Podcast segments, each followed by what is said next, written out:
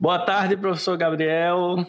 Boa tarde, Sócrates. Beleza? Mais, mais, uma, mais um podcast aqui. Hoje a gente vai ter um convidado também super especial e vai ser mais uma vez um convidado internacional.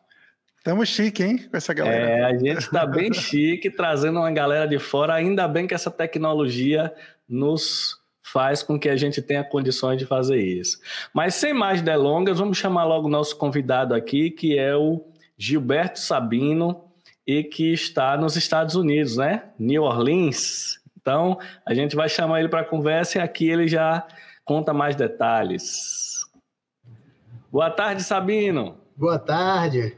Prazer revê-lo, Sócrates. Tudo bom? E conhecer o Gabriel. Ah, Saudações, Gilberto. Prazer meu.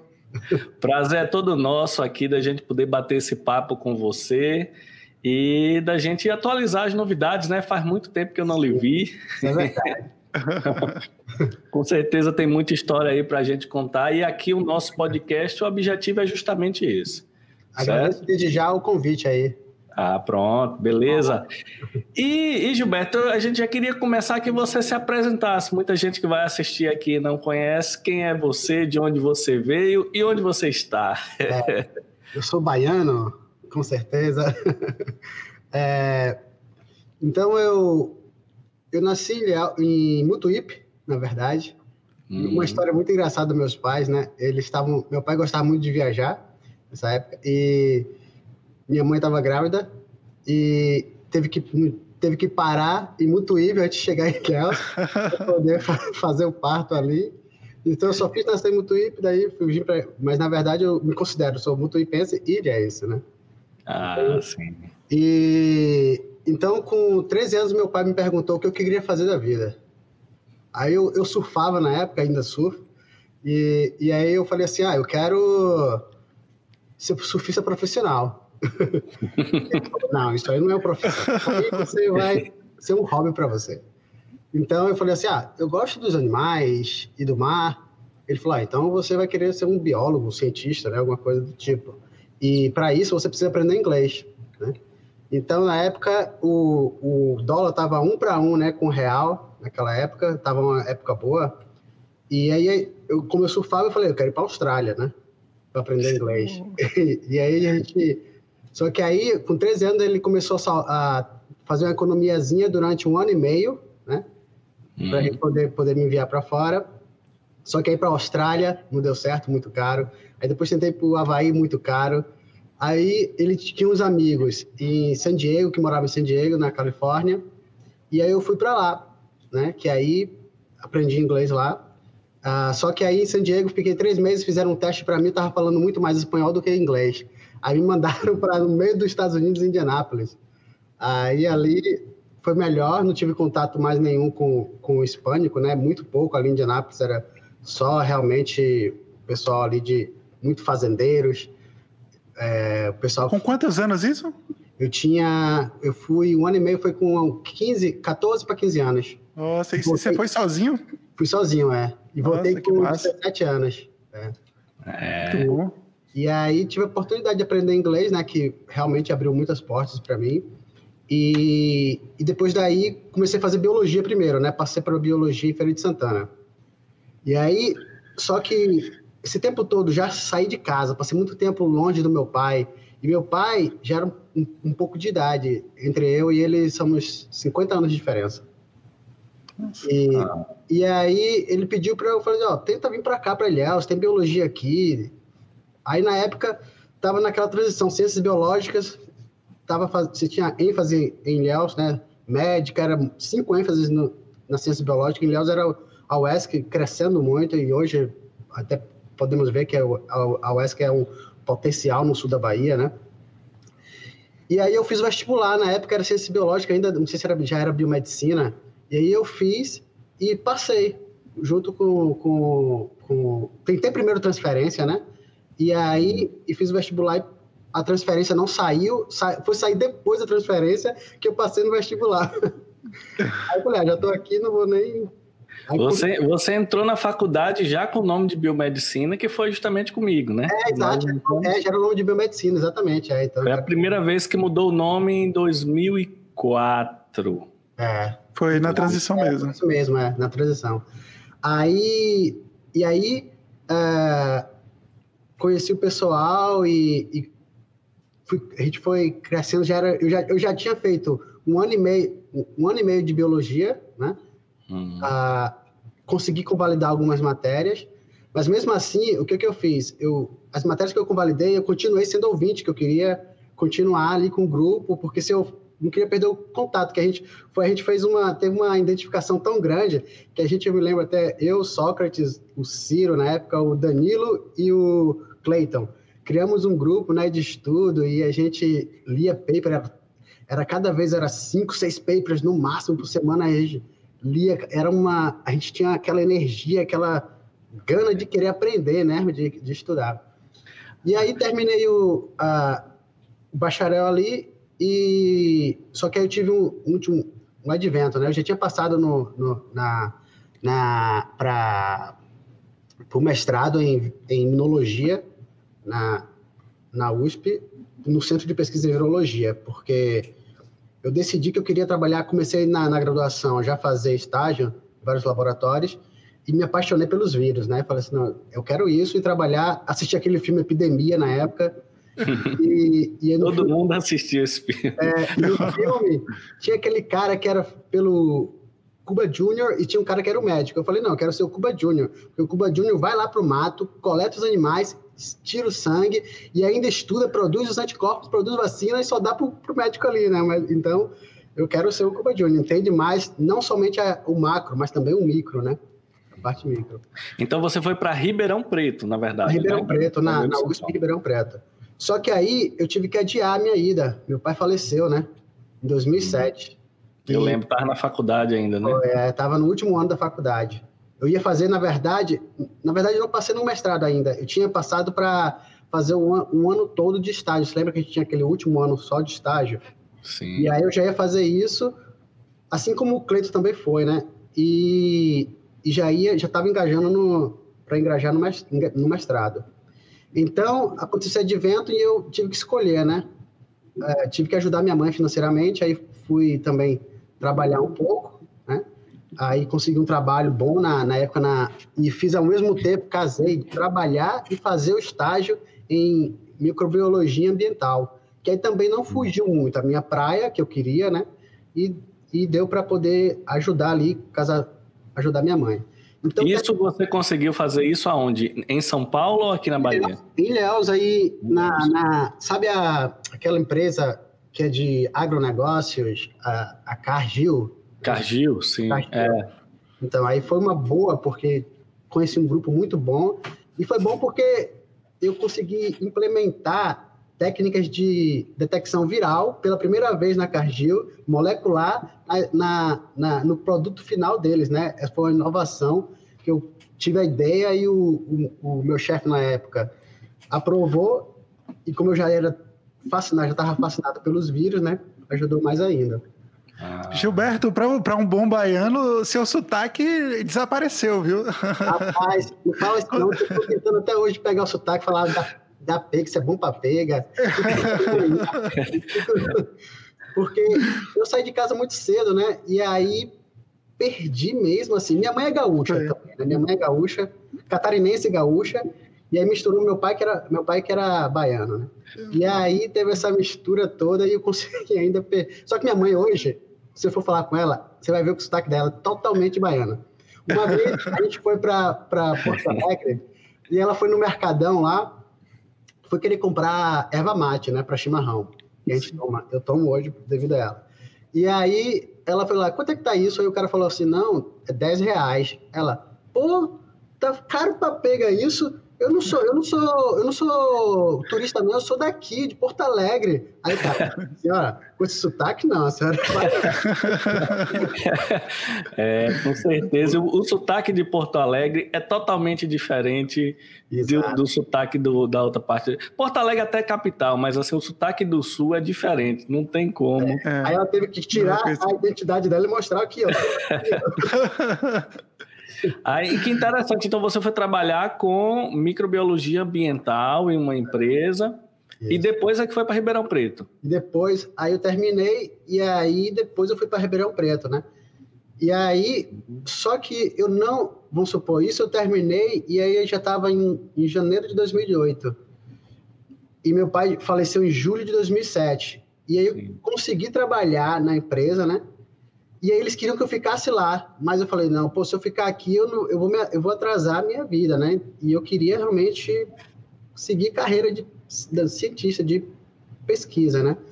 Hum. E apaixonado pelos vírus e queria trabalhar justamente já com essa parte de ecologia de vírus. Já estava surgindo esse tema, que ainda era um tema muito novo ainda, ninguém conhecia o que era ecologia de vírus, né? É. Aí eu fui e fiz um estágio na virologia de três meses. Durante esse estágio, o meu orientador na época, o Luiz Tadeu, falou assim, ó, então faz a prova, estuda e tenta na imuno, né? Eu podia, ele orientava por dois programas, imuno como ele é, ele é, médico, na clínica médica, eu falei, pô, clínica médica tem nada a ver comigo, né? Eu não, e eu, eu falei assim, ó, eu queria fazer, na verdade, na micro, né? Só que a micro, ele teria que fazer na micro de. Só, tem, só tinha um programa em São Paulo. Eu poderia fazer a distância na USP de Ribeirão Preto. Mas aí ele falou: ó, se eu fizer na USP, ele diria que ele tinha que dar aula na USP de, de São Paulo. Ele não queria se deslocar, né? Hum. Então eu fiz na Imuno mesmo, que até o conceito CAPS 7, muito difícil para entrar, né? E aí, na época, estava naquela situação, eu tinha trabalhado, economizei um dinheirinho que eu podia ficar lá, e mas minha mãe não podia me sustentar, né, em Ribeirão, em Ribeirão Preto. Então, eu falei assim, cara, eu tenho que passar com bolsa. E só os três primeiros tinha bolsa. E passei em primeiro lugar. Ah. Consegui passar em primeiro lugar na, na, na prova. E já entrei com bolsa, FAPESP também, lá. E aí foi, fui crescendo. Aí se, e na, e na, nessa, nessa oportunidade, eu já entrei em contato com um professor na Texas Tech, que trabalhava justamente com, a, com reservatórios de reservatórios é, selvagens de animais ou de vírus que são patogênicos aos seres humanos. E aí entrei em contato com ele, falei com ele, e ele falou, eu falei, posso fazer o mestrado sanduíche contigo? Você pode ser meu orientador? E ele topou. E até hoje colaboramos, eu e ele, e fiz o mestrado também, então, sanduíche, né? Fiquei com o mestrado sanduíche, o mestrado já é muito pouco tempo, né? Nunca ninguém faz sanduíche, é muito, geralmente faz o doutorado sanduíche. Mas aí eu fiz o mestrado sanduíche, fiquei quatro meses e meio em, na, em Lubbock, no Texas. E isso foi bom porque coloquei o meu orientador também em colaboração com ele. Eles, os dois já colaboram muito mais também agora, também juntos, né? Aí depois voltei, fiz o doutorado, o doutorado também na Imuno, né? E, e aí o doutorado eu já me especializei mais ainda em ecologia de vírus. Aí já passei para fiquei o meu trabalho era dois anos só só em campo então, fui fazendo trabalho de coletas em campo, né, para poder justamente angariar todos os dados. Terminei o doutorado em 2015, uh, ah, junho de 2015, e aí já engajei um pós-doc com a British Council na Inglaterra, da Inglaterra. Só que o projeto era na Amazônia Meridional, né? Aí fiz um pós-doc lá de seis meses da, com a British Council, que foi muito bacana. E deu passava uma grana boa porque recebia em pounds, né? E, e dava... é, se fosse hoje, então, que está quase 7 para 1. 7 para 1 real, né? E foi bom. o pound, a libra esterlina está quase 7. Chegou a é, bater 7. Estava 4,50, se não me engano. É. E, e aí, isso ajudou porque eu comecei a fazer muita colaboração com os professores de lá também, da Amazônia Meridional, né? E comecei a orientar uma aluna no programa da Universidade Estadual do Mato Grosso, hum. uh, na parte de ecologia aplicada, ciências ambientais. Ah. Isso fui, fui fazendo vários networks, né? Com pessoas. Então se realizou aquilo que você falou quando era criança, de queria ser um cientista. Você é um cientista. Exatamente. Foi uma coisa assim que e na parte de vida que eu, que eu fiquei meu mas isso eu agradeço ao meu pai. Ele é um cara, foi um cara muito, era um cara muito visionário. Hum. E você é o segundo cientista que a gente entrevista aqui na nossa segunda é, na nossa segunda convidada. Você é o segundo é, é, cientista e é o segundo cientista brasileiro que está nos Estados Unidos que a gente entrevista aqui também, né? Ah, que bacana. A gente fez uma Porque, expli... Gilberto, e por que essa. Assim, depois que você foi, desde de criança, você provavelmente se encantou de fato com os Estados Unidos, né? Para ter procurado e querer Rapaz, voltar e etc. Eu tô pagando minha língua, porque eu falei que depois do. Primeiro, depois. Eu sofri muito racismo no meu, no meu, no meu high school quando eu fiz aqui. Hum. Porque na época eu ainda tinha cabelo, meu cabelo era grandão. E e eu parecia, vamos supor, quando eu estava em São Diego, falava espanhol o tempo inteiro. Então, aí quando eu fui para Indianápolis, foi aí que eu sofri, aí ali que eu sofri racismo, porque não falava ainda fluente inglês, né? Eu sabia quando eu fui para quando eu vim para os Estados Unidos na época, eu sabia ler, mas falar não sabia muito. Eu tinha uma pranchetinha assim que às vezes eu escrevia o que eu queria mostrar para as pessoas, porque eu não, não sabia muitas vezes não dava para entender direito. Escrever e ler eu sabia. Uhum. E espanhol para mim era fluente, né? Porque meu pai morou um tempo na Argentina e, e aí a gente sabia espanhol desde casa. Tinha muito amigo argentino e uruguaio. Só que aí eu sofri muito racismo. E aí eu falei assim, ó, depois do, do meu... Desse, é, daqui, não volto mais. Não volto mais. voltei. voltei no mestrado e voltei agora também. Mas a vida é uma caixinha de surpresas, é. né? Sim, e aí para finalizar a história, você fez o doutorado e tal, e agora você está onde, fazendo o quê? É, aí eu fiz esse primeiro pós-doc, foi de seis meses mais ou menos, depois fiz mais um pós-doc na USP de seis de dois anos e três meses, e aí depois fiz mais um pós-doc na, na Universidade da Califórnia de nove meses, e aí agora surgiu essa oportunidade, antes da pandemia começar, Sim. que eu tava, que depois do terceiro pós-doc, eu já estava pensando assim, eu preciso agora desenvolver minha linha de pesquisa, o que eu realmente quero, né, e gosto.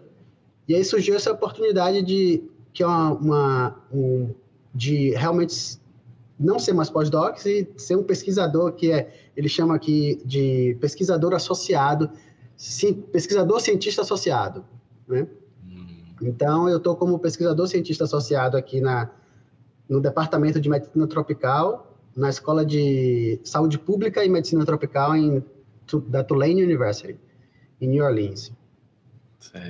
Estou aqui ah, desde, né? desde fevereiro primeiro, é de 1 de fevereiro. Quando a gente conversou com o Cleiton, ele disse que ele era pós-doc sênior. Então, você aí não está mais, não está associado a isso. É um pesquisador contratado para a empresa. Isso, para a universidade, é. Para a universidade. Então aqui, é, então aqui eu supervisiono. Eu tenho, ainda tenho um supervisor, que é o chefe realmente do laboratório, e, mas eu supervisiono todo o laboratório e posso desenvolver também as minhas linhas de pesquisa. Porém, eu tenho que dar pelo menos três a quatro dias para desenvolver as linhas de pesquisa do laboratório e dois, pelo menos um dia aí eu tenho, posso desenvolver a sua própria. É. Ah, e você e, e, você tem estudantes aí é, ou, ou, ou do, dos demais dos é, demais é, pesquisadores? Aqui eu tenho estudantes que eu, na verdade eu que, eu que eles, eles são no papel quem orientam, né? Entendi. E eu que supervisiono toda a atividade, do treinamento. Só que aqui eu estou trabalhando pela primeira vez, não somente com vírus. Aqui é um trabalho com doenças parasitárias infecciosas em geral, né? Então, estou migrando para toda a parte que é de parasitos, também de bactéria. Não é muito a minha praia, mas é bom que vai aprendendo, vai agregando, né? Ah, com certeza. E, e assim, Sabino, você morou nos Estados Unidos em situações diferentes, mas em locais diferentes. Sim. Qual a característica assim daí de New Orleans que você destaca do povo, do clima, da situação geral da? Posso comentar isso? Porque aqui eu me senti em casa, cara. Parece que eu tô na Bahia aqui. É? A primeira coisa, eu cheguei no aeroporto, que eu vim com minha prancha em São Francisco. Né? Eu, eu levei minhas pranchas para São Francisco, porque lá morava perto da praia e ia surfar sempre. Aí cheguei aqui em New Orleans. New Orleans é uma cidade que é, ela é a, é a foz, é o delta né, do, do rio Mississippi. Né? Uhum. E, e ela é meio que o mar entra um pouco, e ela é uma, a única cidade nos Estados Unidos, eu acho que talvez até nas Américas, que é abaixo do nível do mar. E isso é um dos problemas aqui que eu vou explicar depois. Por quê? ah, e aí eu cheguei no aeroporto com minha prancha, o pessoal já chegou assim. Eles falavam assim: Ei, e aí, baby? Você quer ajuda para carregar as coisas? Como é que você tá? Tudo bem? eu falei, tô bem, né? E eu já era naquele negócio, né? Que você é baiano e, e também no Brasil já percebeu, o povo tá querendo roubar minhas coisas, né? Não sei. Mas aí não, o pessoal super gente boa, amigo, amistoso, ah, caloroso, gosta de abraçar. E eles dizem que aqui é o Caribe nos Estados Unidos, é a, é, um, é a cidade estadunidense que menos parece que você está nos Estados Unidos, entendeu?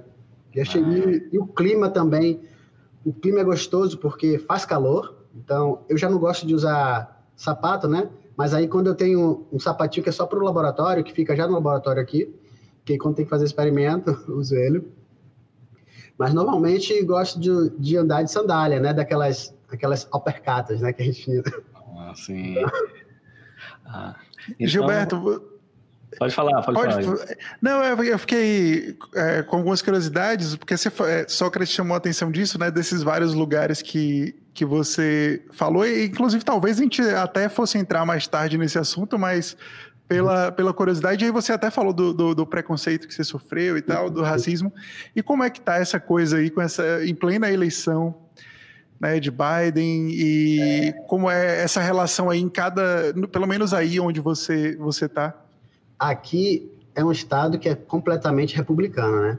Porém, a New Orleans, ele é, ela é uma bolha de democratas. Dentro... É, eu percebi muito isso, que a, mesmo no estado, nos estados republicanos, geralmente a capital ou as maiores cidades, elas são mais democratas. É, são mais democratas, são mais... Uh, venhamos, convenhamos, aqui você não tem... Aqui os dois são de direitas, né? Então, é, pois é. só que é uma direita um pouquinho mais radical, os republicanos, e uma direita mais um pouco só com pensamentos mais social, né? Isso. E os democratas uh, aqui em New Orleans ganham em peso, porém a, a, as eleições aqui estão muito complicadas. Para você verificar, saber de uma coisa, todas as lojas que vendem armas e munições, os estoques acabaram. Nossa. E já teve um tiroteio aqui, uma pessoa morreu porque teve uma discussão no trânsito, a mulher tinha o panfleto do Biden, o cara republicano, chegou atirando. E... É, imagina o nível da, da, assim, da tensão, né? Por Há uma disso. tensão muito grande. Agora, a, eles normalmente quando o presidente ganha, eles reforçam a segurança presidente e vice-presidente. E a vice-presidente do Biden, ela é afro-americana, né? E tem mistura com indiano também. Então, uh, eles estão refor reforçaram muito mais ainda a segurança neles do que o, do que o normal, né? Porque eles estão com medo de ter algum atentado à vida deles. Algum atentado, com certeza. É, porque o, o, Trump não não está não, ele deveria ser pol, político e também polido nessa, na questão de sair e conceder é forma correta, mas... E até seguindo uma tradição né, norte-americana que, que é, aceita bem. Né? Para contextualizar quem assistir esse vídeo depois, a gente está gravando aqui logo após sair o resultado da eleição, né? Poucos Exato. dias depois de sair o resultado, ainda não definitivo em quantidade de votos, mas é, definitivo na, na relação de quem ganhou. Então a gente está gravando assim porque tem gente que vai assistir esse vídeo aqui daqui a um ano é e tal, para entender o contexto. Então tá esse clima tenso aí na cidade, né? É, tá um clima tenso aqui. Então, e não Isso só da... em outros lugares. É, é, isso das armas que você falou, é, todos os estados têm, são liberados as armas, a gente vê muito essa relação, né? E até com alguns tipos de Aqui droga, é. mas você tem que a gente falou com licença, mas você... é relativamente fácil, né? Essa... É. A gente conversou com o Clayton e ele falou, falou também da, da relação aí com a liberação de algumas, alguns, algumas drogas, etc., inclusive a maconha. Como é aí, no, nesse estado que você está, em New Orleans? E... Aqui Louisiana é, é, não é liberado, nem para medicinal, Porém, em New Orleans, no distrito de New Orleans, ela é descriminalizada. Né? Somente no distrito de New Orleans. Porque New Orleans eles fizeram isso porque é uma cidade muito turística. E se fosse parar todos os turistas, não ia, não ia gerar lucro, né? Então, mas aqui o que, se, o que eles consomem também e que é legalizado também em todos os estados e já é legalizado nos Estados Unidos inteiro é, são os canabinoides. Né? Eles fazem óleos de canabinoides do extrato né, da maconha sem, sem, sem o THC. THC. Ou às Mas, vezes tem alguma porcentagem muito pequena. Mas esse óleo faz o que com ele? O óleo, geralmente você, eles usam muitas vezes está usando muito para o tratamento de câncer. A pessoa que vai para a pessoa que, que vai para a quimioterapia, ela tem muita reação e aí os óleos são muito bons após você usa debaixo da língua, muito bom para poder evitar toda aquela questão de náusea, vômito. Então ajuda ah, muito. Assim. Ah, como, como você falou óleo assim, eu não entendi que era uso medicinal, eu tinha entendido que era uso recreativo. Ah, Mas não. Quando você fala do óleo que é liberado, é óleos para usos medicinais, né? Isso. Ah, de, de canabinoides. Ah, legal. E então você está fazendo pesquisa aí, gosta muito de New Orleans, parecido aqui com o Brasil, foi muito é. bem recebido. É, e o clima de trabalho aí no seu laboratório? Eu sempre pergunto isso quando eu falo com um pesquisador. Hum. Com a galera do laboratório aí, como é o clima assim? O que é que você acha diferente daí que foi diferente em algum outro local, por exemplo? Considerando o laboratório. Eu tive, eu vou dar só um apanhado rapidinho que eu tive quando eu terminei a como eu fiz biologia e aí eu fiz biomedicina e na verdade eu no meu mestrado me especializei mais em mamíferos, né, selvagens. Eu tive a oportunidade de fazer muita consultoria, né? Hum. Só que aí, na verdade, eu, eu fui tentar entrar no, no, Conselho Regional de Biomedicina e no Federal de Biologia, justificando que eu sou biólogo também, porque biomedicina também junto ali. Só que aí nem o Conselho Regional de Biomedicina me aceita e nem o Conselho Federal de, de Biologia me aceita como biólogo. Então eu não sou nem biomédico, nem, nem, nem, nem, nem biólogo, né? Eles falam, porque o trabalho focado já é, uma, é muito focado. Muito específico, né? Muito específico. Mas bem, eu consegui fazer consultorias fora por exemplo, já fiz consultoria para o CDC aqui nos Estados Unidos, fiz consultoria para o CDC chinês já. Ah, então, em 2013, passei ah, 25 dias na China trabalhando, mostrando para eles como fazer coleta e amostragem de animais selvagens, porque eu desenvolvi, não desenvolvi, né? Um jeito, porque quando você sabe toda a questão do, da biologia viral, né? E você entende como o que você precisa fazer para coletar as amostras em campo, para poder você ter um bom resultado e preservar para no laboratório você conseguir resultados excelentes, é, geralmente quem vai para campo é só biólogo de campo e ele não tem conhecimento dessa bancada da virologia em si, né? Então eu consegui desenvolver uma técnica de coletar as amostras e eu usando RNA later, né? E, e aí agora todo mundo já usa, já, já se sabe isso, já é bem é, Bem difundido, né? Difundido, é.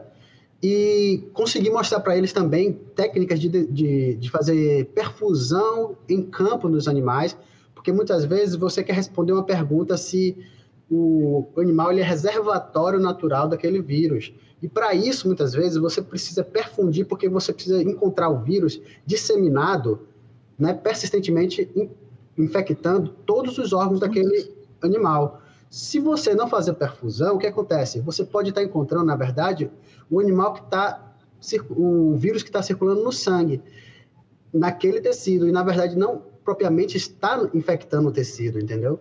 Uhum. Então, isso seria uma, um viés na sua resposta, né? Então, a perfusão ajuda você a perfundir o animal e você, limpa, né?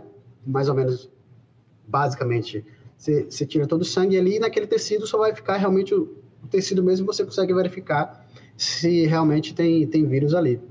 Então, uh, ajudei e fiz muita consultoria dessa forma. Foi quando eu fui para lá, fui para aí fui para Singapura também. Passei cinco dias em Singapura trabalhando. E, e aí, essa parte lá fora, o pessoal, fora Estados Unidos, mas fui para Europa também, e esse, o pessoal recebe muito bem, né? uh, essa parte e é um trabalho que é muito assim bem quisto, bem visto.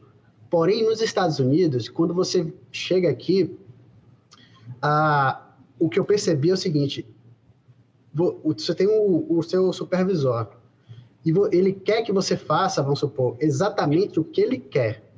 Né? Então, assim, é muito difícil você ter. Vamos supor, eu já estava, quando eu vim para cá fazer, já era o meu terceiro pós-doutorado. Então, já tinha toda uma bagagem, já tinha uma experiência naquilo que eu queria fazer, né? E eu sou uma pessoa que eu gosto de mostrar as coisas, mostro os papers, mostro os resultados e os caras não gostavam muito, né? Quando você contradiz um pouco a eles, né? Então, a minha relação, vou supor, com, essa, com o pessoal aqui é, é justamente isso. E eles não, e é ainda mais aqui, eles pagam muito, pra, justamente para quem é de fora, para atrair o pessoal, pagam muito pouco, né? E só que tem uma escala do NIH que quando você já é, vamos supor, no caso, senior, né? já tem mais de pelo menos três a cinco anos de, de, de experiência de após o doutorado e pós-doc, eles te pagam mais, né? Então, é, geralmente eu, eu chegava e falava assim, ó, eu aceito o trabalho dessa forma, desse jeito, mas também tenho as minhas ideias e gosto de, gostaria de colocar, né? Porque, vamos supor, eu estou orientando alunos na USP de São Paulo daqui de longe, né? e alunos que trabalham com ecoepidemiologia de arbovírus em primatas não humanos, né? e outro aluno que trabalha com ecoepidemiologia de, de hantavírus, né? também em primatas não humanos. Então, a, e tem amostras ainda da Amazônia Meridional para fazer todos os trabalhos, e é a minha linha de pesquisa, né? E eu submeti um, um grant para fazer justamente uh, uma pesquisa que é de, de chamada na a One Health. Não sei se vocês já ouviram falar da One Health, né? Sim. Eu já ouvi o termo, não sei direito agora. É, eu sei um pouco. Teve, a gente teve um simpósio essa semana que foi tema de uma mesa, inclusive. É. Então, eu apresentei, eu apresentei no simpósio essa semana que foi que passou, no simpósio não, na conferência que foi uma mesa de One Health e eu estarei justamente falando sobre isso, né? Que no sábado agora. E que é One Health pra, que traz o conceito de unir a saúde animal, a saúde do ambiente e a saúde humana para justamente conseguirmos resolver os problemas de pandemias que podem surgir como a que está surgindo agora, né? E só que aí, vamos supor, isso muitas vezes toca feri na, na, ferida de, de, das pessoas daqui, porque pouca gente trabalha com essa, pouca pessoa tem conhecimento disso, né? Então aí eu bati... foge do que já estão acostumados. É, eles gostam de fazer aquela coisa canônica que eles já fazem, vão fazer aquilo a vida inteira, entendeu? Então os caras muitas vezes já porque aqui a hierarquia é muito pesada. Para você subir de cargo demora muitas vezes 5, 6 anos, entendeu? Para subir de cargo. E mesmo que você seja dinâmico, é difícil. Então, e conta a idade, infelizmente, o tempo que você passa ali. Então, os caras que já têm, os caras já muitas vezes 50 anos, 70 anos, 65 anos, e os caras querem continuar fazendo aquilo ali. Muitas vezes você quer trazer uma técnica nova, um pensamento novo, eles são um pouco resistentes. É interessante você relatar isso, né? Porque é, tem questões assim que a pessoa só sabe quando está no local, tá né? vivendo, exato. E quando você vê, às vezes a gente fica pensando aqui que talvez em todo, todo, todo o país é, é uma tecnologia de ponta e às vezes a gente recebe notícia que não é bem assim, depende né? E como você está falando. A linha do, exatamente. É, depende de cada situação. Então, é, é mais uma vez, é, é, é Gilberto, a gente está conversando. Você é um funcionário como tá. qualquer outro funcionário da pesquisa, do, do laboratório.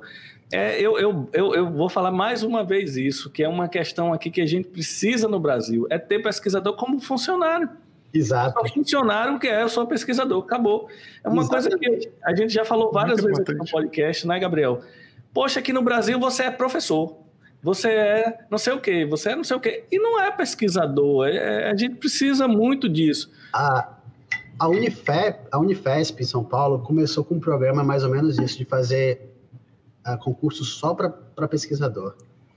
Mas, é, mas isso foi cortado, as verbas para isso depois. Isso é muito importante porque a pessoa fica livre para fazer sua pesquisa em paz e automaticamente o resultado nem se compara uhum. com o, o produto. Mais aulas, mas aulas somente práticas no laboratório também. Ah.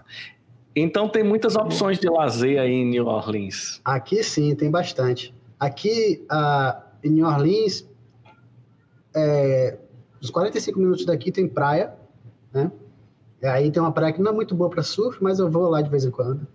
E gosto mais de ir nas praias perto do, do Mississippi e do Alabama, porque como é a foz e o delta do, do Mississippi, todo, todo o delta de rio, a água geralmente não é muito boa, né? E, e ainda mais aqui, que essa região é muito, foi muito rica em, em, em escavação de para petróleo, né? Então, uhum. tem muitos... Antigamente, então, tinha muito poluentes, água muito de metais pesados, entendeu? Mas agora eles já estão tentando limpar isso, já está bem melhor, mas ainda existe muito metais pesados. Mas aqui também tem uma área que é de... que eles chamam de... como é que seria? Os pântanos, né? Os pântanos aqui. Tem muito, tem muito lugar, lugar legal para você acampar, para você. Eu gosto muito de atividades, de fazer atividades, ah, digamos, como se diz? Ao ar livre, no ambiente. No... É, no ambiente, outdoor activities, né? É, fazer atividades. É ao ar livre mesmo. Ao ar livre, é. é. Isso. Gosto ah. de fazer também ah, alpinismo. Aí tem uns lugares aqui que você faz alpinismo, assim. Porra, massa. É. Veja, veja, que mais uma história extremamente rica, né? Um, um, um, brasileiro que foi morar nos Estados Unidos, voltou para o Brasil, agora rodou o mundo todo, virou pesquisador e já trabalhou em um monte de canto. Então, às vezes, a gente é, é, engraçado isso, porque às vezes a gente conhece as pessoas de muito de longo prazo e depois a gente perde um pouco o contato. Foi o que aconteceu comigo e com o Sabino. Sim. E eu sabia que, com certeza, pelo perfil dele, ele estava rodando o mundo. Mas a gente teve mais contato. Agora, ele contando aqui, a gente está sabendo tanto de lugar que ele fez, o tanto de trabalho legal que ele fez. E a gente estudava junto. Então, Gabriel, imagine eu fazia faculdade junto com o Cleiton, que a gente entrevistou na, na no podcast passado, né? Que está lá em Boston, e com, com Gilberto Sabino, duas pessoas com a cabeça diferenciada, e eu, menino muito jovem, 17 anos. e aí eu juntei com essa galera mais experiente, colei com eles durante a faculdade e aprendi muito. Acho que a minha evolução durante Imagina, a faculdade né? foi muito grande, porque tinham cabeças muito diferenciadas e eles não é, Cleito não falou na, na passada, mas eu vou aproveitar aqui a de Sabino existia uma. Assim, nós éramos um grupo, mas existia uma concorrência do ponto de vista de dizer assim: ó, eu também não quero ficar para trás. Não tinha aquela concorrência de eu quero ser melhor do que ele, mas tipo assim, eu não vou deixar baixar o nível, né? Eu sempre tentava jogar o nível lá para cima das coisas que ele fazia na faculdade. Cleiton também, e eu falava, eu não vou ficar para trás. Então colava pessoas e isso fez a gente se desenvolver muito durante a faculdade. Era uma concorrência assim para incentivar, eu acho que aquela coisa sadia, né? De, é. a gente um incentivava o outro e queria, pô, o cara tá ali fazendo aquilo, eu quero também, pô. Muito bom. É, e, e, uma, e, uma, e, a gente gostava desse clima. Eu lembro quando tinha congresso, todos nós levávamos trabalhos para o congresso, um prestigiava o outro. Poxa, você jogou duro, você foi muito bom, seu trabalho. Então, foi uma, uma coisa que a gente teve no ambiente universitário, para mim, muito rico, porque eu era um jovem. E aí eu poderia estar junto com uma galera da mesma idade, não teria crescido tanto quanto eu tive o contato com Gilberto e com Cleito durante a faculdade, e eles meio que me empurravam para frente também. Né? Eu segurava e dizia, ó, eu vou junto. então, a gente fez iniciação científica desde cedo, Gilberto fez, Cleito fez, eu fiz, outros colegas fizeram também. Isso fez a nossa cabeça ficar bem diferente durante a faculdade. A gente tinha esse negócio de ser os melhores. Olha que coisa interessante. Nós estamos aqui, nós somos se a gente colocar o nosso entrevistado passado, somos quatro. Gabriel fez o doutorado primeiro lugar na Fiocruz. Eu fiz o doutorado primeiro lugar no PPGIM da UFBA. Gilberto, primeiro lugar do mestrado da USP. Cleito, primeiro lugar do doutorado de genética da USP. Então veja que quando você pega a manha desde cedo na faculdade, quando você aproveita a faculdade, o resultado depois vem. Isso é verdade. Você aprende a fazer é as coisas. É... Eu lembrei disso agora. Olha que coincidência. Quatro pessoas que durante a pós-graduação ficaram em primeiro é. lugar. E não programado, né? E não programado. A gente não acertou a ordem para. Não, e Boa nada lembrança. programado. Isso tá, é, é, eu estou ressaltando isso que é importante porque Gabriel é professor universitário hoje, eu sou, Sabino também é, né, já que ele é orientador de vários, de vários estudantes. Então, os estudantes que assistirem esse bate-papo aqui, eles vão pensar o seguinte: olha, durante a faculdade não é o momento da gente dar mole, porque depois que passa, fica difícil você pegar a, a, a o fio da meada. É, o fio da meada você pega na universidade. Veja que ele mandou um e-mail, foi fazer um curso na USP, ficou na USP, mandou um e-mail, foi para fora do Brasil. Então, não precisa você conhecer pessoas importantes. Isso vai acontecendo, seu network vai sendo formado ao longo dos Durante. eventos e das participações. Isso que você falou é muito importante, porque eu percebo, né? A gente tem muito aluno que a galera tem sido muito imediatista, né? Eu acho que por conta de mistura tudo, rede social, com. E olha que a gente não é das gerações mais antigas, né? Mas uh, eu percebo muito isso, que querem tudo muito rápido, se não.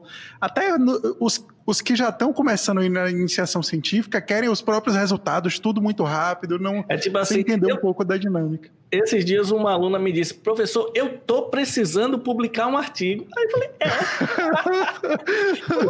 é. é mesmo? Você tá precisando publicar um artigo? Rapaz, que coisa interessante. Olha, o tempo que leva para você executar uma pesquisa, Uhum. Escrever um trabalho, submeter a revista, esperar o resultado da revista, como se fosse uma coisa assim. Não, daqui a 15 dias eu preciso do artigo publicado. É. Eu falo, é, o caminho é um pouco, um pouco mais demorado, né? Isso. E a base, vamos supor que, que a, a faculdade te dá é super importante. Eu creio, vamos supor, muito forte. A, a, a UESC foi muito forte a parte de bancada, né? De trabalho de bancada a parte muito forte de imuno e de, e de genética. E, vamos supor, eu tava, outro dia eu estava, muito tempo atrás, né, conversando com o Cleiton, vendo que, que na UESC uh, eu fiz, uh, for, fui ver, eu fiz três, fiz cinco disciplinas especializadas em micro, né, uh, sete de genética e, e fui ver e quatro de imuno nenhum outro, outro outra grade curricular você tem um, uma, uma, uma, uma coisa tão forte. E você, se você aproveitar, você é. Isso que é uma característica que eu tinha falado já em, em, outro momento, eu já conversei com o Gabriel. Eu que sou imunologista também, uhum. eu fiz cinco genéticas durante a graduação. Ah. Onde é o lugar, qual é o curso, de uhum. qual faculdade que você consegue fazer cinco genéticas é. diferentes durante um curso de graduação que não foi de genética. Eu sou habilitado em análises clínicas, eu sou analista clínico. Então, assim, a gente estava num momento e numa, numa estrutura que, para desenvolver essa parte de bancada, era muito interessante, assim, né? Era bancada direto, então facilitou o traquejo na, na, no laboratório. Hoje eu tenho visto que as faculdades estão perdendo um pouquinho aqui no Brasil, essa história do aluno de graduação se inserir muito na bancada de trabalho. Isso é uma pena. Isso é porque numa aula prática não dá para você aprender as coisas de verdade. Você aprende na faculdade é sozinho no laboratório com um protocolo se virando nos 30. Né? Foi, foi, o que a gente, o que me no meu mestrado abriu portas, porque eu cheguei lá, eu já cheguei com um projeto escrito para o meu, meu orientador, das ideias do que eu queria fazer já contando com o meu orientador, com o período de sanduíche que eu queria fazer, e já com as técnicas todas que eu queria fazer, fazer lá, né? Então, eu já sabia as técnicas que eu precisava para responder as minhas perguntas do que eu estava querendo fazer, entendeu? Isso é muito, muito, importante. Eu também cheguei aqui em Salvador, bati na, na porta da professora que eu queria um estágio e falei: oh, Eu quero fazer o mestrado. Ela, hã? Eu digo: É, eu vim aqui para eu fazer um estágio porque no final do ano eu quero fazer o mestrado. E quando você chega com a solução do problema, você acha orientador em tudo quanto é lugar tudo que o orientador quer é um estudante para fazer mestrado Isso. que já seja decidido, né, né Gabriel? Que pois é. saiba o que ele quer. Autonomia, proatividade, realmente. Que se vire. Fundamental. É, Isso é muito importante que os estudantes fiquem atentos. Agora, Sabina, eu queria, né, é, é, deixa eu aproveitar e perguntar a você de uma coisa que para a gente vai ser super rica, e eu queria que você falasse bem com detalhes disso, que é o seguinte, essa nossa entrevista ela foi adiada, ela seria uns dias atrás, e ela foi adiada, você mandou uma mensagem, olhe, não vai ser possível, porque tá chegando um furacão e a internet tá ruim. Tipo assim. a gente chegou a tentar, a gente chegou a tentar, ficou, ficou é, umas é... meia hora tentando gravar, não rolou. E não, e não... É- só tava chegando ali, viu? É, e a é. naturalidade que ele falou, não tá chegando um furacão aí, então a gente. Aí eu tô aqui pra. Caramba, velho, e aí? Mandei até umas mensagens para ele. E aí, cara, como é que foi aí o negócio do furacão? Conta aí um pouquinho pra gente que não tem noção do que é um furacão e do que é uma cidade que sabe que vai acontecer um furacão. Como é essa relação aí das pessoas? Como é que fica o clima e etc. É. Com... É, se eu é. soubesse que ia chegar um furacão aqui em Salvador, eu estava desesperado, achando que ia cair todos os prédios. E é. aí, como é isso? Quando eu cheguei aqui, eu já eu sabia, porque teve o Katrina aqui que dizimou o furacão Katrina em 2005, 2004, 2005, não, nessa época, que dizimou aqui e foi catastrófico, né? E os furacões, você sabe, né? De, tem categoria de. vai de 1 a 5, né? O Katrina, para vocês saberem, ele era uma categoria 4. Quando chegou para fazer o. Quando ele chegou na Terra, né? Que ele que veio do Golfo, quando chegou na Terra, ele só estava com furacão 2. Mas atingiu uns 100 quilômetros sudoeste, sudeste daqui. Não atingiu diretamente New Orleans, mas e mesmo assim fez um grande estrago.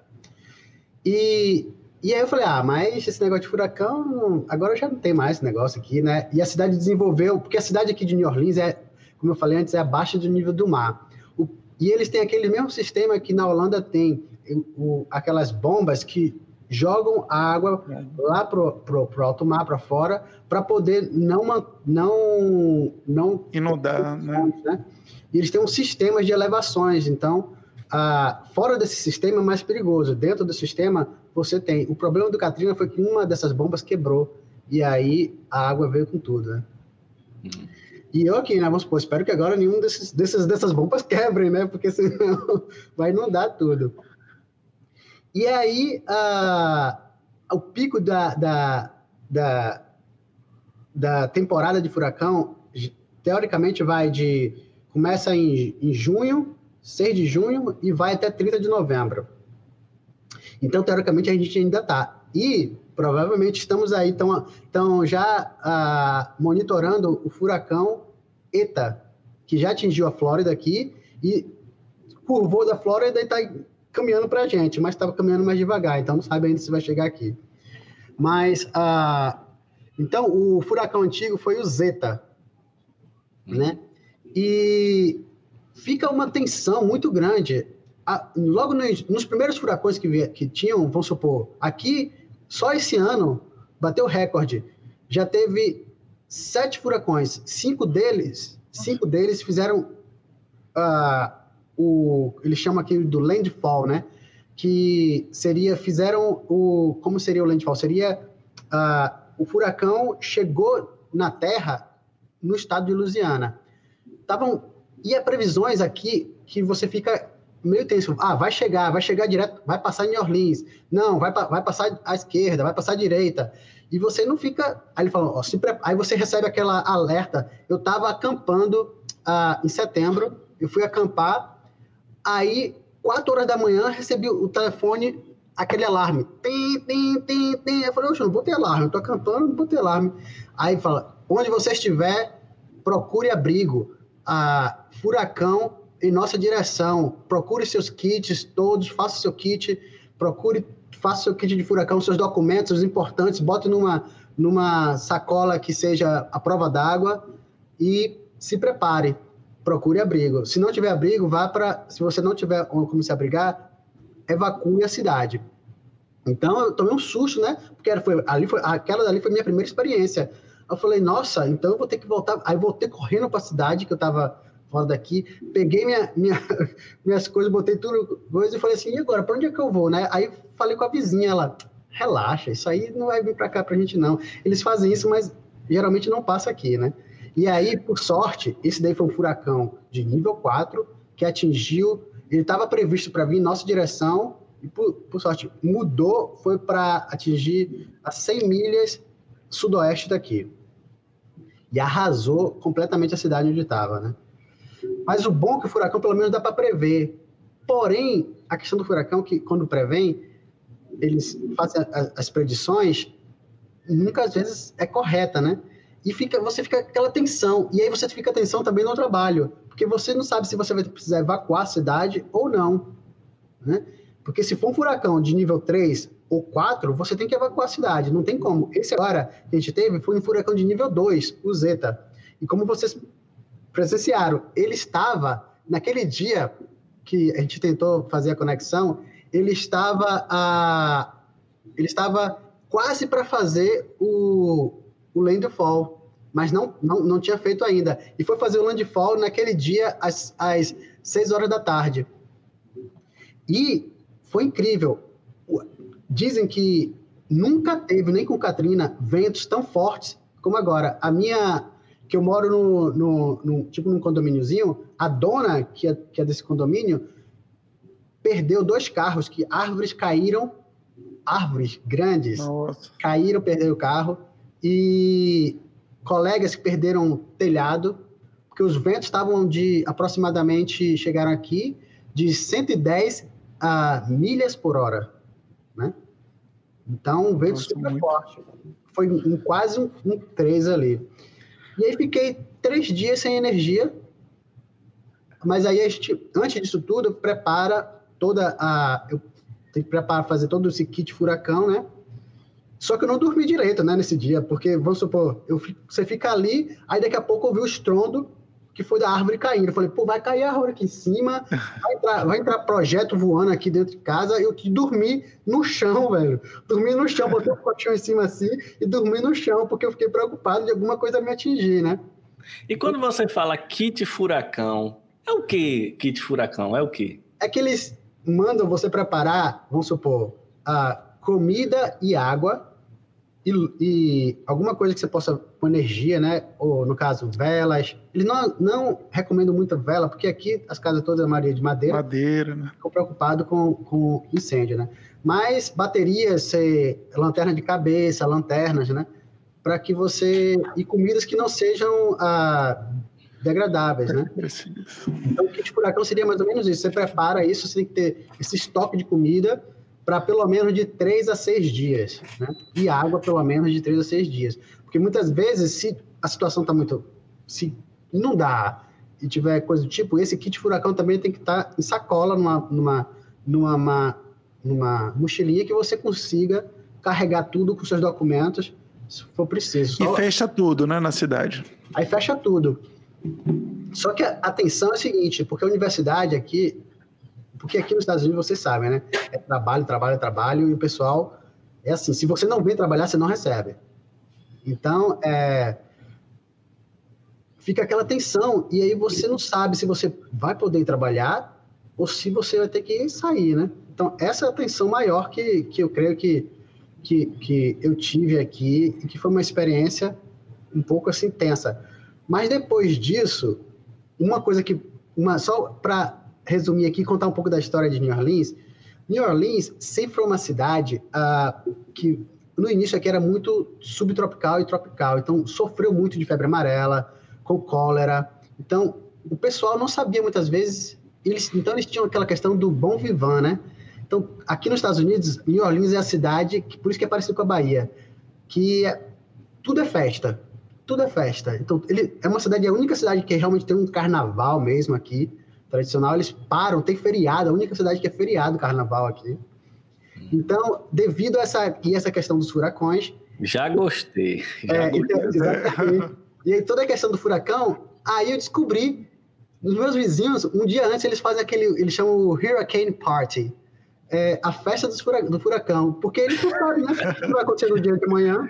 Então, uma das coisas, uma das coisas que eles falam, até o governo fala no kit lá, para botar no kit, é a bebida alcoólica.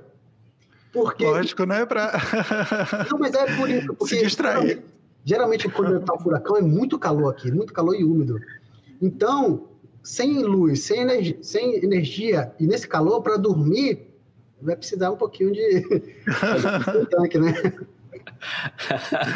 é culturalmente aí é uma, uma, uma experiência rica que você está vivendo, né? Não é boa necessariamente, mas é culturalmente rica. São Francisco, quando eu estava, foi terremoto, né? Eu peguei um terremoto lá de 4,5. mas eu creio que o furacão te deixa muito mais tenso do que o terremoto, porque terremoto não tem como prever, né? Então, aí é o susto na hora, né? É, o susto, susto na hora. E pelo menos o que eu tive lá foi rápido. Foi 4.5 na escala Richter, mas o epicentro não foi lá, então só acordei, pensei, não sabia se eu estava dormindo ou sonhando ou estava acordado, parecia que estava tudo tremendo. Eu falei, pô, vai cair tudo. Aí foi que eu percebi que era um... Um, um, um terremoto. É. Muito bom. Gilberto, eu fiquei... Você estava aí falando e, e uma das coisas que você falou, eu posso ter me enganado, mas acho que você falou que chegou em fevereiro aí, Sim. e foi bem na ascensão aí da, da epidemia, né, pelo, pelo coronavírus. E, e você mencionou, inclusive, que semana passada você estava falando, fazendo, participando de um simpósio, falando sobre ecologia e, e sobre o, o SARS-CoV-2, etc. Como foi esse simpósio? Como foi essa fala? E você está trabalhando com alguma coisa de coronavírus? É, então, porque aqui é o seguinte, eu cheguei aqui, aí teve o carnaval, né? é, deu uma parada no carnaval e logo em seguida acabou o carnaval, já começou a fechar tudo, né? a questão da pandemia. E foi bem difícil. Então, eu migrei para trabalhar diretamente com o SARS coronavírus 2. Hum. Então, nós começamos a fazer aqui. A minha praia não é trabalhar com seres humanos, né? Somos os animais selvagens. Mas, a, devido à demanda, a Tulane começou a pegar várias amostras para poder fazer a diagnóstico. E também, essas amostras teriam que ser processadas em laboratórios de biossegurança do nível 2, mais ou nível 3. E como eu trabalhei a minha vida inteira com patógenos que são ah, transmitidos pelo ar, no caso, vírus que são transmitidos pelo ar, em Ribeirão Preto fazia isolamento em laboratório de biossegurança nível 3+, mais, né? Então eu já tinha toda essa experiência.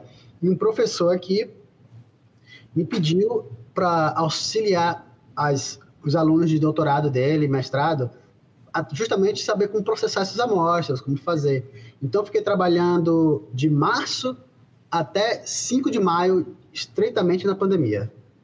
Então foi assim, só era fazer, geralmente fazer 150 amostras uh, real-time PCR, fazendo direto para o SARS coronavírus 2 e naquele momento eh, New Orleans estava sendo um, um, epicentro também e justamente eu creio que devido ao carnaval, né? Carnaval.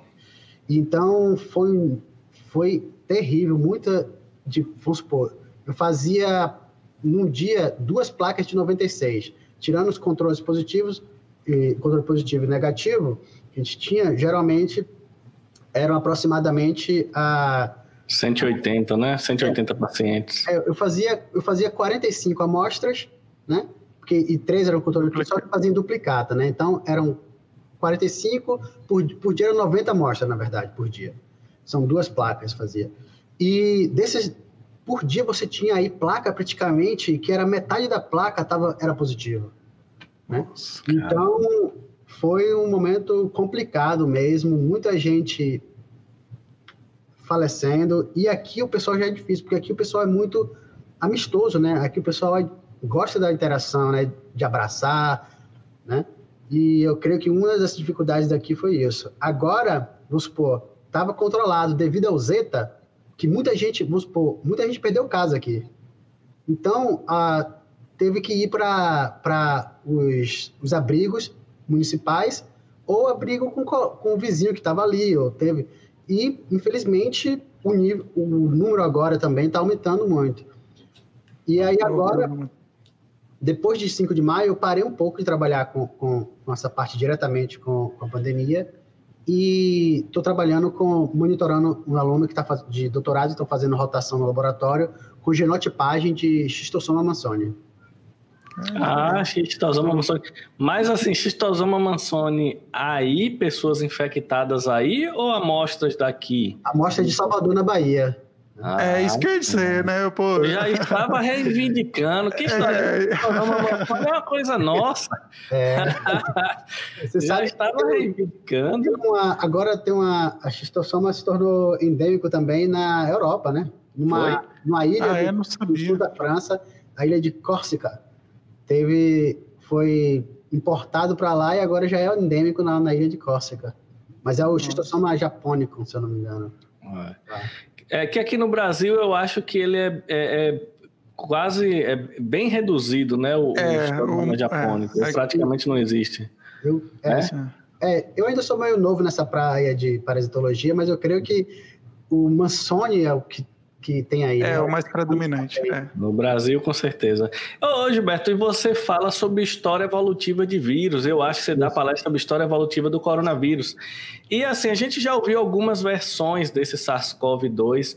O que é que você poderia, resumidamente, falar para a gente da história evolutiva do coronavírus e do SARS-CoV-2? Ah, beleza. Os coronavírus, eles são bastante ubíquitos, né? Digamos assim, né? Então, você pode encontrar ele em praticamente vários mamíferos, particularmente. E os coronavírus, ah, no caso da subfamília, né, que é Orthocoronavirine, possui quatro gêneros, né? São os alfa-coronavírus, a beta-coronavírus, gama-coronavírus e os delta-coronavírus. E desses quatro, eles têm uma particularidade que eles, que eles infectam alguns tipos de mamíferos. Os alfa-coronavírus e os beta-coronavírus, todos têm a sua origem em morcegos. Né? morcegos. Porém, alguns alfa-coronavírus causam em humanos o que a gente chama do resfriado comum, né? Aquele resfriado. Os gama-coronavírus infectam, já sabe, mais a, aves e alguns, já se sabe também, alguns cetáceos, né? Como golfinhos. E uh, os delta coronavírus, eles são aves e várias outras espécies de mamíferos, até como roedores também. E os beta coronavírus, que é aí onde estão os, os SARS coronavírus 2, o SARS coronavírus e o MERS, né, coronavírus, que tem, vieram sua origem de morcegos e que, por algum evento, conseguiram, a gente chama de o spillover, né? que se fosse traduzir ao pé da letra seria o transbordamento. Mas, na verdade, eu creio que uma palavra em português que mais se assemelha seria o pulo interespecífico, né? Porque os vírus, na verdade, eles não querem, evolutivamente, não é favorável ao, vi, ao vírus a matar o seu hospedeiro, né? Então, claro. eu digo assim, que a história evolutiva e a ecologia é importante, é que conta, uh, e quando o vírus não está muito bem adaptado ao seu hospedeiro, é quando o seu hospedeiro, na verdade, vai ter uma resposta exacerbada àquele vírus e pode muitas vezes morrer e, e, falecer devido à resposta exacerbada ao vírus. E o SARS-CoV-2 2 teve várias polêmicas, né? Disseram que foi manipulado e, sinceramente, nós não temos ainda, e dá para rastrear, né? Se fosse fazer para rastrear para fazer ser manipulado, teria que ser feito uma, um arcabouço da, de genética reversa, né? Genética reversa seria mais ou menos, explicando, é você ter um arcabouço de um vírus e você ali insere outra parte do, do, do, do, genoma e você consegue montar aquele vírus ali, você coloca e você consegue montar ele depois quando você transfecta isso em células, né? Ah, porém, se fosse esse o caso, teria que ser um arcabouço semelhante ao SARS coronavírus 1, né? E quando você faz toda o, a, o, a história evolutiva do genoma completo do SARS coronavírus 2, você não consegue, ele tem uma divergência muito grande em relação ao SARS coronavírus, o SARS coronavírus 1. E, pensava-se então que uh, tinha vindo, do, primeiramente, era morcegos, depois pangolins, e aí dos pangolins passou para os seres humanos. Porém, o trabalho recente agora mostrou que o SARS-CoV-2 2, o vírus que deu origem ao SARS-CoV-2 2, está circulando desde 1982. Então, é, o que aconteceu? Diz morcegos, essa pressão que aconteceu, porque o ser humano hoje em dia, infelizmente, está degradando o meio ambiente. E uma das principais perguntas da, minha pesquisa, da minha pesquisa é: será que a degradação ambiental influencia a infecção viral ah, nos animais selvagens e, consequentemente, em seres humanos, né? Então, toda a minha linha de pesquisa, meu, o que eu comecei a fazer desde o meu mestrado, é baseado sempre nisso, né? Que é ecologia de vírus, que é uma ecologia viral dentro da saúde única, que é o One Health. E aí, o SARS-CoV-2 2, realmente, esse vírus, essa pressão evolutiva de 1982 para cá, devido ao contato dos seres humanos com esses animais que são reservatórios do vírus, os morcegos, fez com que o vírus mutasse e conseguisse dar esse pulo interespecífico. E quando você avalia o vírus que está circulando hoje, ele tem uma mutação que é o motivo de furina, que foi o que favoreceu na proteína spike, que é a proteína de, de do vírus, a, ao, ao receptor que é de angio, angio, angiostensina. É 2 não é isso? É, o ACE2, mas eu estava tentando falar o, em português que eu esqueci, é convertidor de angiostensina 2, né? É. Sim. E o receptor, esse receptor praticamente a gente tem no nosso trato superior inferior respiratório e praticamente em quase todas as nossas células. E uma gama de mamíferos possuem esses, esses receptores. Uh, então, essa pressão evolutiva com maior contato desses, do, do, dos seres humanos com esses animais fez com que o vírus mutasse e conseguisse dar esse pulo. E essa proteína que está fazendo esse acesso tem esse motivo de furina, que favoreceu a transmissão, a, a transmissibilidade entre os, os seres humanos, né? desse vírus. E o problema agora que a gente está observando, que temos que ter cuidado, que se chama o spillback. Né? O que, que seria o spillback? Seria nós, seres humanos infectados com SARS-CoV-2, poder infectar os animais selvagens. E aí é um outro perigo, porque o vírus pode mutar nesses animais selvagens e depois e pular para nós novamente, né? Então agora é preciso manter ainda, porque a pandemia não acabou, né? Eu não sei como é que está a situação aí, do Brasil, mas a pandemia não alguma, porém as pessoas já estão fartas, né, de estar no isolamento, que realmente nós seres humanos somos seres sociáveis, precisamos de, de, de contato, porém temos que ser prudentes ainda, continuar com a prudência. Ah, então a, teoria mais aceita ainda é, é que foi uma por pressão evolutiva, mas que veio dos morcegos. Sim, isso aí já tá... essa mutação que você está falando. É isso já está bem estabelecido já. Isso aí fizeram um trabalho recente, porque a questão dos coronavírus, que eles têm, na, na replicação deles, eles fazem o que chamamos de uh, ah, RNAs subgenômicos, né? Que, uh, e eles geralmente têm uma fábrica de vírus dentro do citosol, e, e são geralmente que eles produzem de 8 a 9 ou 10 RNAs subgenômicos que vão depois ser traduzidos e, nas suas, e codificados nas suas respectivas ah, proteínas estruturais e não estruturais do vírus, né?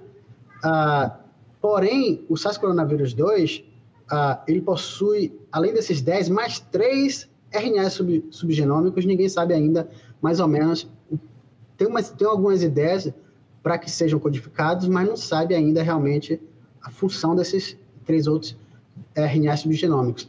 E o problema para estudar a evolução dos coronavírus é isso, porque geralmente cada RNA subgenômico eles, eles fazem uma recombinação homóloga. E isso, cada parte corresponde a cada parte, e você for estudar uma parte separada, aí você pensa que veio, de, veio do pangolim, aí o outro pensa que veio do morcego.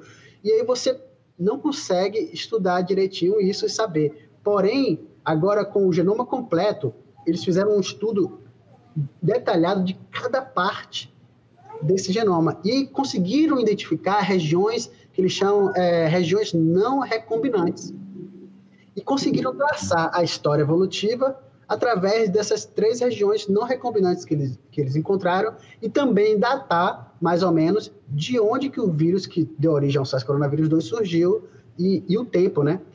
Da mesma forma como o MERS. O MERS eclodiu na Arábia Saudita em 2014 e 2015, mas verificaram que ficou 50 anos entre é, morcegos e dromedários e camelídeos até conseguir dar um pulo do, dos camelídeos para os seres humanos.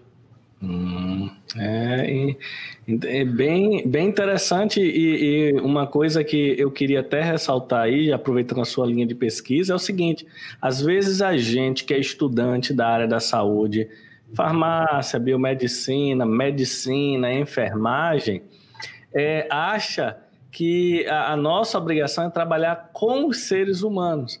E a gente tem vários históricos de resolução de doença que foi através de trabalhos com outros animais, com insetos e tal. O desenvolvimento do, da PCR mesmo que você citou aí, não é? Que, que gerou até o Nobel para o pesquisador. Então, às vezes, mesmo a gente sendo um profissional que teve durante a graduação uma formação voltada para a área da saúde, a gente pode trabalhar com a saúde humana, porém, utilizando-se vários modelos animais e estudar alguns animais, né? Então, é, às vezes o estudante não acha tão atrativo. Ah, eu fiz sei lá, medicina eu vou estudar com, com drosófila, mas o tanto de conhecimento que foi adquirido que a drosófila hoje nos ajudam na saúde humana é gigantesco. E esse trabalho que você está falando aí de evolução viral é fantástico. E isso é um trabalho para a saúde humana. Exatamente. Que vocês realizam com os animais que são lá os reservatórios. É. Essa foi uma ótima, uma ótima fala de, de Gilberto. Se eu tivesse, se a gente tivesse conseguido gravar antes, ele ia estar no nosso simpósio da semana passada falando sobre a parte de One Health. Com certeza ele ia estar na mesa. Uma das coisas que você falou é, Gilberto, sobre tudo isso, tem um, um, amigo meu que a gente estava até querendo entrevistar, a gente já, já falei com ele, que ele lançou um livro agora na, na pandemia, que o nome é Ecologia Humana e Pandemias. Eu vou fazer questão de te mandar depois, porque está bem legal e até umas coisas mais filosóficas que eles, eles discutiram no livro. Muito bom. É isso, porque isso é One Health, né? Isso é saúde única. Total. Porque, infelizmente, a, o que nós estamos fazendo hoje é a nossa, o, nossa civilização. Eu acho que a tecnologia e o conhecimento tem que ser utilizado em pró da, do nosso do bem-estar geral, né? E o bem-estar geral justamente tem que não se estuda, vamos supor, hoje eu não tenho como saber de tudo. Cada parte da ciência tem que se agrupar os conhecimentos, juntar o conhecimento para justamente é, ter medidas, né, que possam prever e prevenir pandemias e coisas do tipo que venham cometer a nossa saúde. Agora, para isso, o que, que a gente precisa fazer? Entender que a gente está degradando extremamente o meio ambiente e todos os vírus, eu digo isso, todos os vírus, um, de, um momento ou não na história evolutiva, tem a sua origem no mundo animal. Tem alguns que fazem, ficam nesse, nesse pulo que a gente chama, né? O spillover e spillback. Vamos supor, o HIV veio de símios, era o SIV, né? E com o contato muito de caçadores na África que traziam andando com, com arranhões e traziam andando ah, os, os cabeças de macaco na, na, na, na, nas costas, o vírus entrou em contato e começou a mutar em seres humanos. Não voltou, não tem nenhum relato do vírus voltar para os símios, né? Do HIV infectar símios, né? Hoje se tem um, um vírus totalmente diferente que o SV. E vamos supor, eu mostrei pela primeira vez nas Américas ah, que o hantavírus ele está infectando ah, morcegos. E morcegos, e, e, encontrei que os morcegos estão liberando esse vírus na urina. Então, e o hantavírus, ele é transmitido ah, por aerossóis, nas partículas, partículas de vírus em aerossóis, através da urina e fezes desses animais, né? Pensava que isso era só de roedores, mas também de morcegos Nossa. na América do Sul, aí no sudeste brasileiro.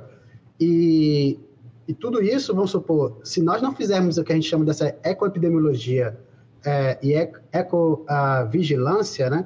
E não tivermos entender que a gente precisa preservar esse meio ambiente e cuidar do meio ambiente para que a gente tenha essa saúde ambiental e saúde e bem-estar geral, a gente não vai, vai continuar surgindo muito mais epidemias. E nessa palestra que eu dei, uh, eles tem um estudo que saiu na Nature em 2017 que eles fizeram uma modelagem uh, mostrando os principais hotspots, ou seja, áreas quentes que poderiam surgir novas epidemias. E se você observar o mapa, está completamente vermelho, avermelhado é a Amazônia, a nossa Amazônia, a Amazônia sul-americana ali, e também parte do Brasil. Porque, por que isso? Porque é onde mora a maior biodiversidade, né? E é aí que pode acontecer. Tem uma parte na África e também no, no Sudeste Asiático, mas a nossa região aqui é onde realmente seria a zona mais quente para poder surgir uma nova epidemia, uma nova epidemia com potencial pandêmico. Então, precisamos continuar fazendo esse estudo e incentivar a preservação e a conservação ambiental, né? Ah, e como isso que você falou é perfeito, associado à pesquisa científica do local, porque não adianta a gente é, é, é, ter aqui é, uma situação que a gente já conhece de degradação ambiental e a gente ter cabeças como você e a gente mandar você para fora, né? A gente precisa ter você, e você eu estou usando como exemplo, pesquisador dessa área de evolução viral, aqui no Brasil trabalhando. Para isso, a gente precisa ter condições de incentivos incentivos para o pesquisador permanecer no Brasil. Exato. Isso é o que a gente fala sempre aqui, eu sempre ressalto a mesma coisa. A gente precisa de essa vigilância genômica, ecológica que você está falando aí. Se o, o, o, o, local onde tem a maior possibilidade disso acontecer é no Brasil, a gente tem que ter esses pesquisadores aqui incentivados com recurso para poder monitorar. Porque Exato. depois que surge a pandemia, aí fica difícil, né? Aí é. fica difícil você fechar a fronteira. Hoje em dia não existe fronteira, mas em lugar nenhum.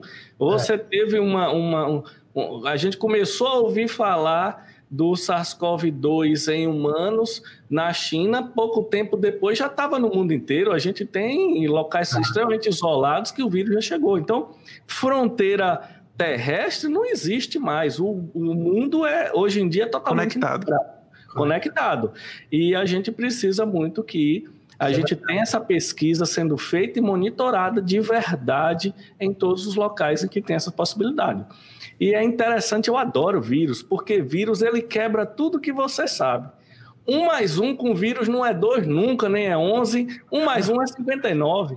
O é. vírus ele é um microorganismo que fica difícil até você é, discutir esse trabalho que a gente faz de falar nas mídias sociais, sobre assuntos que são eminentemente científicos, a gente tenta falar alguma coisa. Gabriel divulga bastante evento no, no Instagram que ele tem, a gente fala no YouTube, mas é muito difícil traduzir essa linguagem para uma forma que fique verdadeira. Porque como é que você explica para uma pessoa que vírus um mais um não significa dois? Né? Vírus é um microorganismo que desde seu surgimento ele é estranho, não é vivo nem é morto, né? O, utiliza nossa maquinaria. Eu já vi polêmicas gigantescas com relação a isso. Como é que você explica para uma pessoa que um vírus coloca o material genético dele no seu material genético? Exato. Aí você virou um genoma misto. A sua célula vira um genoma misto. Metade do vírus, o resto é seu. Então, o vírus ele é um microorganismo diferente, precisa ter muita gente estudando e não tem porque é mais fácil estudar outras coisas. É até por, pelo próprio cultivo viral. É, você ter um laboratório que faça cultivo viral, tem que ter cultivo de célula, tem que ter é, níveis de biossegurança mais elevados. É muito difícil trabalhar com o vírus mesmo para você estudar. Então, é, é, é, é, muito complicado para a população de forma geral entender a lógica de você falar como é que esse vírus saiu do animal chegou no humano. Fica parecendo que ele deu um pulo. Pá. Só que isso tem, como você falou, né, uma pressão é. É, é, evolutiva muito grande, um contato por muitos anos. Então, um vírus que tava, existia há 30 anos, 40 anos atrás, veio causar uma pandemia agora. E a gente não tem exatamente como é, fora da ciência, fora do monitoramento genômico, do monitoramento ecológico, a gente não tem como prever quando isso vai acontecer, a gente só sabe que vai. Então, uhum. com o monitoramento genômico, ecológico, é que a gente começa a saber, olha, o risco está aumentando, vai ser nos próximos tempos. Então, isso é extremamente importante e é extremamente importante que todo mundo saiba disso. Todo Exato. mundo precisa disso. E é muito mais importante com, a, com os adventos do, da, da, da nova geração de sequenciamento, né? O, hoje é o que eu tenho falado, que eu falei no final da minha apresentação que eu tenho dito.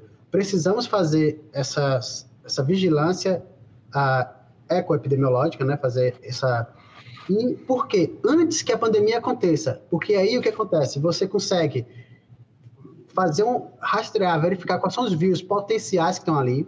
E aí você já desenvolve, além disso, você já conhece todo, toda a característica do, do genoma do vírus. E você pode desenvolver com tempo, sem essa pressa, sem essa, sem essa esse muitas vezes que podem o, pulando etapas, muitas vezes, de segurança, para se for, fazer uma vacina eficaz e sem essa pressão monetária também, né? Aí você pode, com o tempo, preparar uma vacina que seja segura e eficaz antes que uma pandemia venha acontecer. E aí você já, já usa isso como estratégia vacinal.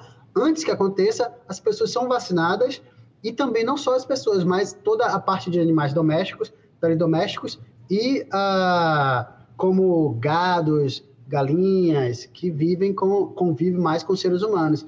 Então, esse é o meu pensamento, que hoje, porque no início também com o advento da metagenômica viral, só se tinha trabalho de descobrimento de vírus. Ah, descobrir vírus aqui, tal, tal. Mas e aí? Qual é a forma prática disso? Eu creio que agora, o, com a pandemia do SARS-CoV-2, está ensinando isso para a gente. Tem que se desistir esses trabalhos, mas também voltado agora para montar estratégias né, que possam mitigar isso antes que aconteça. Né? É, eu vi algumas coisas, é, não sei se vocês chegaram a ver, falando da Dinamarca e com, iam sacrificar os animais. Fizeram isso. Fizeram, né? Totalmente eu vi. contra isso, sou totalmente contra. Você é, pode explicar um pouquinho por que você é contra, Gilberto? Eu vi que, eu, eu, na verdade, eu não li muito bem, mas parece que eles eram possíveis reservatórios, né? Alguma coisa do tipo. É, primeiro, por quê? Porque um exemplo muito bom para explicar isso é a Austrália, né? A Austrália, ah, eu trabalhei lá em 2017 por, por três meses, eu amei também lá. É, o, o que acontece é o seguinte, que lá os caras, a princípio, tiveram um boom de, de, de um tipo de predador, né? E eles queriam, e aquilo ali estava desenvolvendo algumas doenças. Mataram aquilo ali. Só que quando você vai e mata em massa, o que, que acontece? Você causa um desequilíbrio ecológico. Não tem como isso. E muitas vezes esse desequilíbrio ecológico, que é um nicho que está ali, ficou totalmente desequilibrado. E é o que eu chamo que que a gente chama que é, o, que é ligando a biodiversidade com a prevalência de vírus. Que ah, eu, você vê que quando você tem um ambiente que você tem muito mais a biodiversidade, a prevalência viral ela cai. Entendeu? Então, um ambiente que é heterogêneo e na sua composição, no ecossistema, em tudo, você tem, um, você tem o grande predador, o médio predador e você tem as presas que as presas geralmente são os pequenos mamíferos. Esses pequenos mamíferos são geralmente que mais albergam esses vírus que podem dar esse pulo específico e causar doenças e pandemias em seres humanos. Você degradou o meio ambiente. Você está matando em massa ali, matei em massa um, um animal que é de biomassa maior. Ele preda um outro animal. E quem que vai predar esse outro animal aqui agora? Ninguém. Então vai acontecer um boom dessa, é. dessa população e aí, que a gente chama que, dentro desses mamíferos pequenos também, tem aqueles que se adaptam muito mais fácil, que nós chamamos que são os, os generalistas, mamíferos generalistas ou oportunistas, e que possuem e albergam esses vírus, e aí acontece esse boom e o maior contato ainda dos seres humanos. Então, primeiramente, como eu tenho essa pegada de também de que eu amo o mais e gosto de trabalhar com os animais selvagens, sou contra que matem, porque o problema não são eles, somos nós que estamos causando esse problema, né? Então, eu creio que aí já sou contra totalmente. E depois que causa completamente esse desequilíbrio. Pois é, mexer na natureza geralmente não dá certo, né? É, da mesma forma como também sou contra a introdução de mosquitos geneticamente modificados uh, para o vírus da dengue. Rapaz, isso é um problema, porque você não sabe isso depois de um tempo, se um outro vírus vai mutar e se tornar muito mais uh, eficaz naquele, naquele mosquito e você, você traz um outro problemão para você, entendeu? É, é então, arriscado. Só isso aqui dá um assunto para um congresso inteiro. É e ainda bem que a gente está tendo essa aula aqui, né, Gabriel? Essa aula de alto nível. Fale, aqui dava para a gente conversar bastante. Mas muito legal. Eu acho que o nosso papo hoje a gente já tá, já tem quase uma hora e meia, né? Então a gente tem que, não é? Muito rápido, é. Muito rápido e a gente conseguiu conversar de tudo, de coisas pessoais, um pouquinho da sua vida para a gente conhecer. É, é, a gente vai, quando a gente for divulgar o nosso vídeo, a gente coloca lá seu e-mail para um monte de gente que quiser perguntar, encher sua caixa, de, encher sua caixa de e-mail de Pô, vai querer trabalhar aí, viu? Bom, é, o pessoal, pessoal vai, vai mandar. Trabalhar aí. pois é. Mas é importante a gente, a gente, Sapino, nós que temos um pouco mais de conhecimento, temos costume de, de ler artigos científicos, botar a cara. É, é, muito essa, essa conversa foi muito enriquecedora com você. Você precisa botar mais a cara na rede social, que é onde o povo está. Hoje em dia, é, qualquer assunto ele é muito mais buscado no YouTube do que em qualquer outra plataforma. Então é. é importante que essa informação de qualidade que você tem, depois de ter lido trocentos artigos científicos, ter feito o doutorado, lendo pra caramba, pós-doc, essa sua experiência toda, é muito importante que a gente se coloque nas redes sociais é. para ocupar um espaço com conteúdo que ajuda a preencher um conhecimento de uma forma diferente, porque senão fica você escondido é, é, é, Gabriel escondido, eu escondido e a meninada só na rede social, cada um emitindo uma opinião fantasiosa sem nenhuma referência. Né?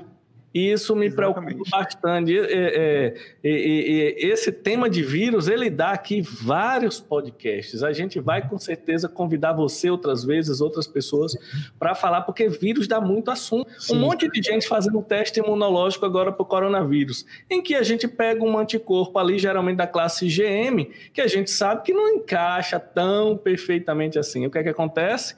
Várias pessoas já tinham anticorpo de memória contra o novo coronavírus. E aí começa daquela, será que foi infecção recente? Será que não foi? O que é que foi? O que é que não foi? Então, só conversando e, e, e, e estudando um pouquinho mais é que você consegue compreender direitinho que, é como você está falando, as coisas são mais complexas do que do que a gente pensa. E eu adorei o papo, agradeço você por essa oportunidade eu que, você agradeço o convite, gostei também Foi ótimo, Gilberto. Mais uma vez a gente conversa com um pesquisador de alto nível do Brasil, que está fora do Brasil, não necessariamente por uma opção, como o Cleiton nos falou no, no podcast passado.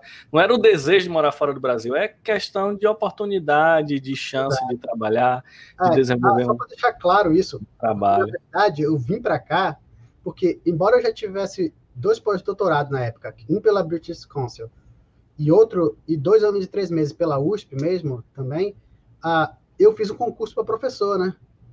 E, e uhum. perdi, fiquei segundo, perdi porque o cara falou lá em São Paulo falou que eu deveria ter mais experiência internacional. Né? Oxi. É. então, uma das tem, coisas... tem uma subjetividade. É é, então, o cientista nacional ele nunca vai conseguir ser pois é. aprovado é. no concurso. Pois né? é, pois é. Então, tem uma subjetividade que é muito importante. Eu queria agradecer aqui você e é, até é, é, eu já lhe conheço, sou seu amigo há muito tempo e é um prazer saber que você está aí e bater esse papo. Então, Gabriel, encerra agora nosso, nosso podcast. Gilberto, muito obrigado, foi um prazer conhecer você. Obrigado a Sócrates também, né, que me deu o prazer desse intercâmbio aí de, de fala com você. Muito, enfim, quando você vier para cá, quero te conhecer. A gente vai sair para tomar uma quando você vier. Sem um furacão. Prazer, sem, Sem furacão. furacão. É, mas... Eu quero agradecer aí novamente o convite. É uma honra poder estar com vocês discutindo essas coisas que eu sou. Se deixar, a gente conversa aqui que eu sou apaixonado demais por isso. E rever o Sócrates também, muito bom. Conhecer o Gabriel. Espero que a gente realmente possa tomar uma aí depois, sem furacão. Valeu, Valeu. grande abraço.